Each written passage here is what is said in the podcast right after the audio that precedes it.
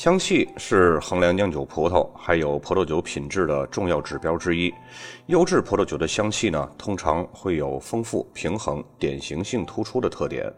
目前在葡萄酒当中呢，已经发现了有八百多种香气组成部分，其中呢，来自酿酒葡萄果实部分的香气物质，也就是品种香，是决定葡萄酒典型性和产地风格的重要组分。主要呢是有萜烯类、降异物二烯类。甲氧基吡嗪这些个组成部分，分别贡献了花香和柑橘类的香气、热带水果和紫罗兰的香气，以及青椒这些个气味。这些物质呢，共同构成了优质葡萄酒复杂优雅的香气。葡萄汁当中的一些化合物被称为香气的前体物质，它们本身呢是没有香气的，但是经过发酵之后就会散发出香气。比如有的前体物质呢会和葡萄汁当中的糖结合。只有在发酵结束、糖分被消耗后，才会产生香气。那么，萜烯类化合物就是由前体物质形成的香气物质。这种物质是广泛存在于葡萄酒当中的，赋予葡萄酒果香和花香。比如说，麝香这种葡萄的香气呢，就是由芳樟醇还有香叶醇带来的。那么，萜烯类的物质在果实中是以游离态还有糖苷结合态两种形式存在的。葡萄果实中无味不挥发的糖苷肽萜烯，对于葡萄酒的品种香气产生了比较潜在的较大的贡献。它们呢，可以在葡萄酒酿造过程当中经过酶解或者是酸的水解作用转化，转化成为可以挥发的游离态物质。那么，葡萄果实当中的游离肽还有糖苷结合肽萜烯的组成以及含量是依照品种、发育期、产区而各不相同的。其实呢，就是一种分子重排，最终呢会导致酒中的萜烯的种类还有含量的变化。本期节目呢，我们就从三个方面跟大家讨论。首先呢，是葡萄果实中的萜烯类的物质，还有呢，就是葡萄酒酿造过程中萜烯的转化，以及葡萄酒酿造过程中影响萜烯组分转化的因素。首先，咱们先来说一下葡萄果实中的萜烯类的物质。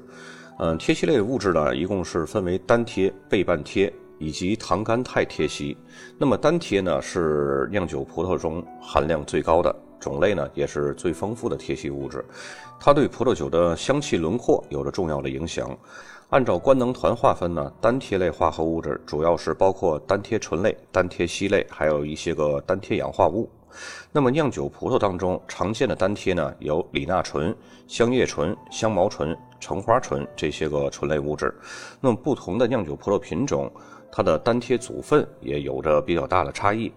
根据葡萄果实中游离态单萜的总量，可以将欧亚酿酒葡萄品种划分为麝香型、非麝香芳香型以及非芳香型这三大类。那么其中呢，麝香型的游离单萜是含量最高的，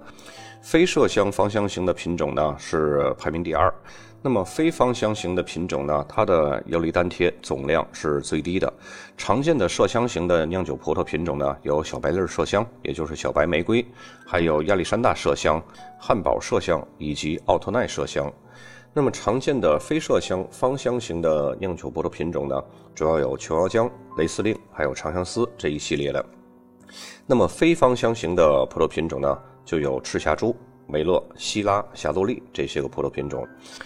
单萜组分在非芳香型的葡萄品种当中呢，感官阈值都是比较低的；而在麝香型的酿酒葡萄当中，它的含量一般都会比较高。因此呢，单萜物质在这类葡萄酒当中，通常会具有比较高的气味活度值。这个气味活度值呢，就是组分浓度还有感官阈值的相比。通常气味活度值大于一，就很容易被感知了。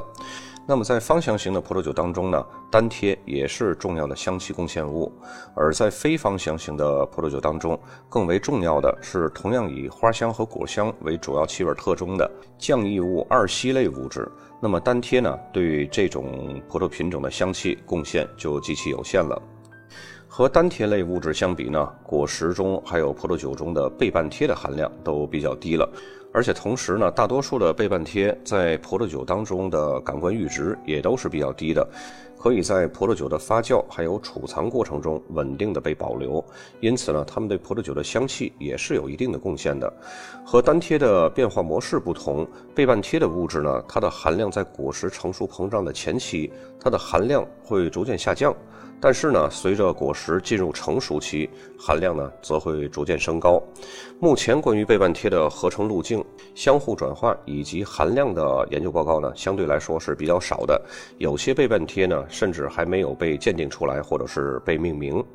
大多数的倍半贴的气味特征都会被描述为花香，还有木材的香味儿，只有少数才会具有。柑橘类的这种水果香气。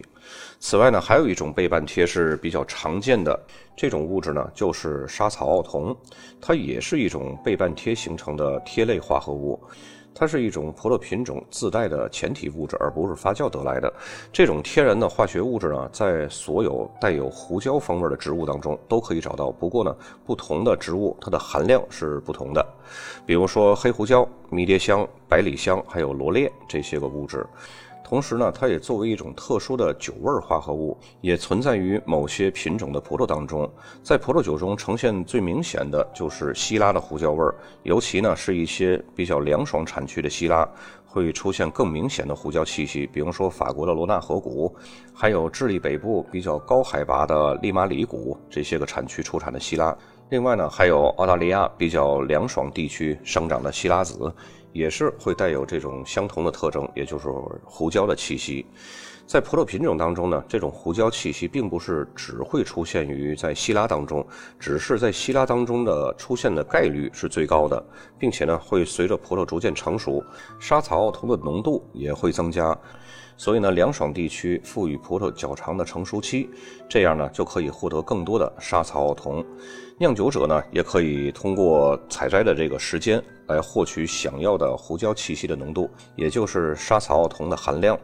那么沙草奥酮的含量呢，在不同葡萄园之间也会有所不同。我们都知道，葡萄园不是整齐划一的，即使它在视觉上看起来是一样的，用同样的材料种植，以同样的方式来养护，但是呢，某些地区就是能生产出颜色更深或者是风味更浓的这种葡萄酒。这种风味的变化呢，就意味着一些酿酒师会将不同葡萄园分片区采收，并且呢，在相似的时间成熟的果实可以混合在一起。那么沙草酮奥的含量变化和光照水平也是密切相关的。遮蔽比较多的葡萄当中呢，这种胡椒化合物的含量就会比较高。有些含量比较高的地区呢，甚至可以高出来五十倍。所以那些个更凉爽的产区，在葡萄成熟过程中可以促进沙草奥酮的积累，同时呢，也就会出现更多的胡椒的香气。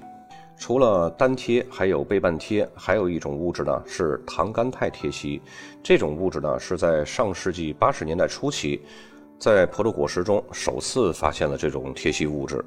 糖苷结合肽的贴息呢，是由贴息苷元还有葡萄糖苷配基通过葡萄糖苷键连接组成的。那么葡萄果实中贴息类物质呢，贴息苷元主要是单贴醇、单贴二醇还有单贴三醇。而糖苷配基的主要形式呢是双糖苷，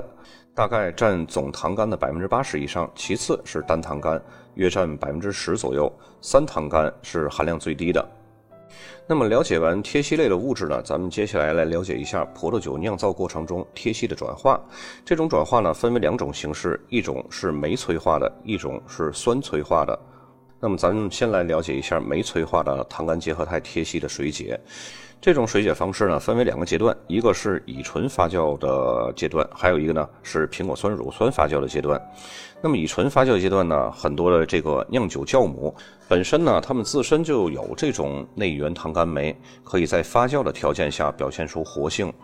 那么水解糖苷结合肽的贴息呢，会增加葡萄酒中的贴息含量。但是酿酒酵母中发现的大多数的糖苷酶，它的活性最佳的条件呢是 pH 值五到六。温度是四十度到五十度，而在实际的葡萄酒发酵的环境下，发酵的初期呢，会有着比较高的糖浓度、比较低的 pH 值以及比较低的温度。那么再加上乙醇发酵过程中呢，不断增加的乙醇浓度这些个因素，就会导致发酵酵母中糖苷酶的这个活性，它就会受到强烈的抑制。那么这种条件下呢，它的活性仅是最佳环境条件下的百分之五到百分之十五，因此呢，酿酒酵母中的糖苷酶对糖苷肽贴息的水解作用是十分有限的。那么在苹果酸乳酸发酵过程当中呢，大家都知道这个是在乙醇发酵之后的一个步骤。那么相比酿酒酵母还有非酿酒酵母呢，进行苹果酸乳酸发酵的菌种，在水解糖苷结合肽贴息方面就不会受到糖浓度的抑制。但是呢，需要对相对比较高的乙醇含量有着很好的耐受性。参与苹果酸乳酸发酵的乳酸菌呢，主要是包括酒球菌、片球菌，还有植物乳杆菌这些个菌种。其中呢，酒球菌还有植物乳杆菌都会有比较好的糖苷酶活性。那么酸催化的糖苷肽萜烯的水解呢，一般都是在葡萄酒乙醇发酵过程中，那么整个发酵体系的 pH 值就会不断降低，而在苹果酸乳酸发酵阶段呢，则会略有上升。那么最终。发酵完成的葡萄酒 pH 值会稳定在三到四之间，那么这个 pH 值范围呢，为水解糖苷提供了酸性的环境。相较于酶催化的水解，那么酸水解就不受葡萄糖还有乙醇浓度的条件的抑制了。那么理论上，对于贴息糖苷的释放比来说，酶解会更有优势。但是实际上呢，葡萄酒发酵过程中，糖苷肽贴息的酸水解才是主要的催化作用。那么酸水解的程度呢，和 pH 值、温度、反应时间以及糖苷配基的结构都有着关系。这个呢，也和葡萄酒在长时间的陈年后观察到的现象是非常类似的。那么酸催化贴烯类物质呢，还会造成贴烯类物质的单分子重排。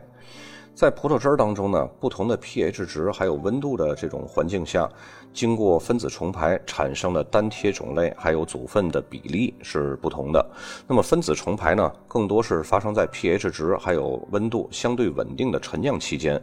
这样所产生的分子重排的产物也是相对来说比较稳定的，这就是为什么我们经常强调酒庄在储藏或者是陈酿葡萄酒时，无论是在橡木桶中陈酿还是瓶中陈酿，都要求恒温恒湿的这么一个条件环境的原因了。因为只有这样才能够稳定葡萄酒陈酿期间的 pH 值，使葡萄酒不会有猝不及防的分子重排而发生意想不到的结果。那么，葡萄酒在酿造过程中影响萜烯组分转化的因素都有哪些呢？我们来罗列一下。首先就是皮渣接触。由于酿酒果实当中的香气物质主要呢是位于果皮当中，而在果肉当中其实含量是非常少的。那么发酵过程中皮渣接触。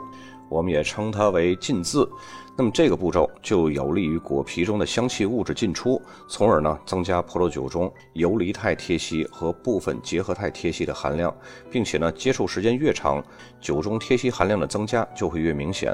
葡萄酒中的萜烯含量和浸渍的时间是成正比的。一般呢，在十四摄氏度以下，经过二十四小时的皮渣接触以后，葡萄醪中的贴息物质含量就会上升。那么橙花醇还有香叶醇的含量都会增加到原来的两倍。那么其他的贴息类物质的含量呢，也都在浸渍后有不同程度的增加。那么皮渣接触的温度也会影响贴息的含量。葡萄酒生产过程当中呢，经常会用到的浸渍方式有热浸渍，一般都是在七十度以上；冷浸渍呢是五到十五度，还有常温浸渍就是二十五到三十度。相比热浸渍还有常温浸渍呢，冷浸渍的工艺更有利于果实中萜烯的提取，还有葡萄酒香气品质的提升。这主要呢是由于低温浸渍啊，可以减少香气物质的挥发和散失。同时呢，也可以抑制住酵母菌、醋酸菌等这些个微生物的活动，避免因此带来不良的风味儿。第二个步骤呢，就是外源糖苷酶的添加。我们在刚刚也说过，糖苷酶呢，它是可以水解成无味的糖苷肽贴息的，那么释放出贴息的化合物。但是在通常情况下，发酵过程中使用的酿酒酵母、还有酒球菌、还有这种植物乳杆菌啊，虽然呢。都会有内源糖苷酶，但是它们的主要目的是完成乙醇发酵，还有苹果酸乳酸发酵的。因此呢，实际生产中使用的菌种自带的那种内源糖苷酶，对葡萄酒香气的改善作用是微乎其微的。因此呢，葡萄酒生产过程中需要通过直接添加外源糖苷酶来增香。那么如今呢，已经有一些比较成熟的商用用的糖苷酶制剂了。另外一个要素呢，就是 pH 值。pH 值和糖苷肽萜烯的酸水解以及随后发生的分子重排反应都是有关系的。当 pH 值降低的时候呢，酸水解的效率就会提高，同时还会引发更多的分子重排，使得萜烯类物质的种类还有含量比例都会发生改变。而且呢，在葡萄酒 pH 值范围之内，酸水解和分子重排会更多的偏向于产生李钠醇还有橙花醇这些个对葡萄酒香气贡献有着比较重要作用的这类的萜烯物质。而在更低的 pH 值情况下呢，酸水解的产物会更多的偏向于香气贡献比较小的萜烯类物质的转化。因此呢，我们就可以认为，随着葡萄酒陈酿时间的延长，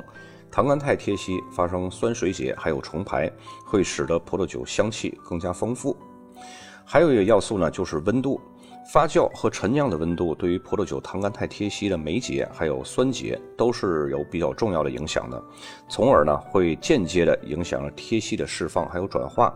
那么不同的发酵温度之下呢？葡萄酒的香气特征也会有所不同，比如说，为了获得平衡的新鲜果香，白葡萄酒的发酵温度呢，通常呢都会低于红葡萄酒。浸渍时呢，也是多采用这种冷浸渍的方式。相比正常的陈酿条件，一些在比较高温的环境当中，葡萄酒就会加速老化，那么白葡萄酒当中的花果香就会减弱。这是由于一些单萜在高温条件下会转变成其他种类的新物质。